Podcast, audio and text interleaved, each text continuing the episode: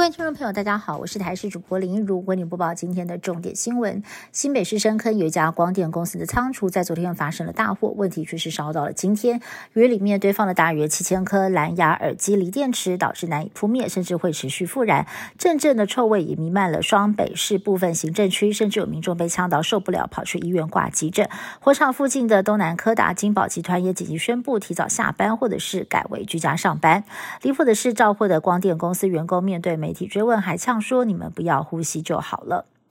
中华航空爆发了重大的公安意外，在今天上午，有一名男性维修员在执行飞机起落架移除工作时，当场遭到起落架向上弯曲夹住，送医之后宣告不治。对此，民航局证实已经有收到华航通报，将前往了解。桃园市政府劳工检查处指出，事件是在今天上午十一点二十分左右发生的。华航大约是在下午一点三十分左右回报，目前已经立刻派员过去了解。这也是华航近五年来最严重的一起公安意外。华航回忆，目前仍然在了解当中，将会尽速的回复。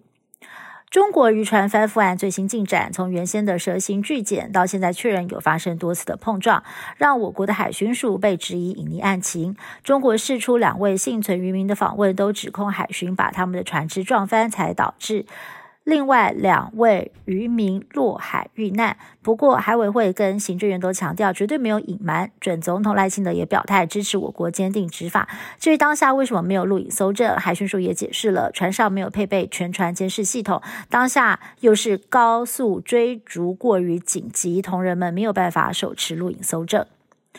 总统蔡英文将在五月卸任，交棒副总统赖清德。近来是否特赦前总统陈水扁，再度成为了讨论话题。传出党内已经开始讨论这件事情，并且聚焦三个可能的方向，包括蔡总统卸任前特赦、赖清德就任后特赦，或者是三位前总统所涉及的案件一并处理，由赖清德做最后的决定。党内多半持正面态度，但是呢，特赦牵扯到的范围比较广，恐怕也会引发负面批评。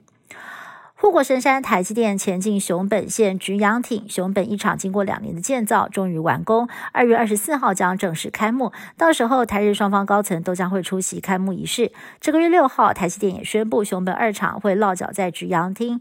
那么预计呢，十年就能够创造二十兆日元的经济效益，让菊阳町呈现经济融景。当地的房地产交易非常的热络，薪资行情提高，超市还有台湾食品专区，到处都是台湾味。北美洲在四月八号将迎来近二十年最后一次的日全食，渴望吸引大批的天文迷涌入，目睹这难得一见的天文美景，带动一波日全食观光潮。达美航空还趁势推出了一架特别航班，从德州奥斯汀沿着全时带飞到密西根州的底特律，要让民众能够在空中欣赏日全食三个小时。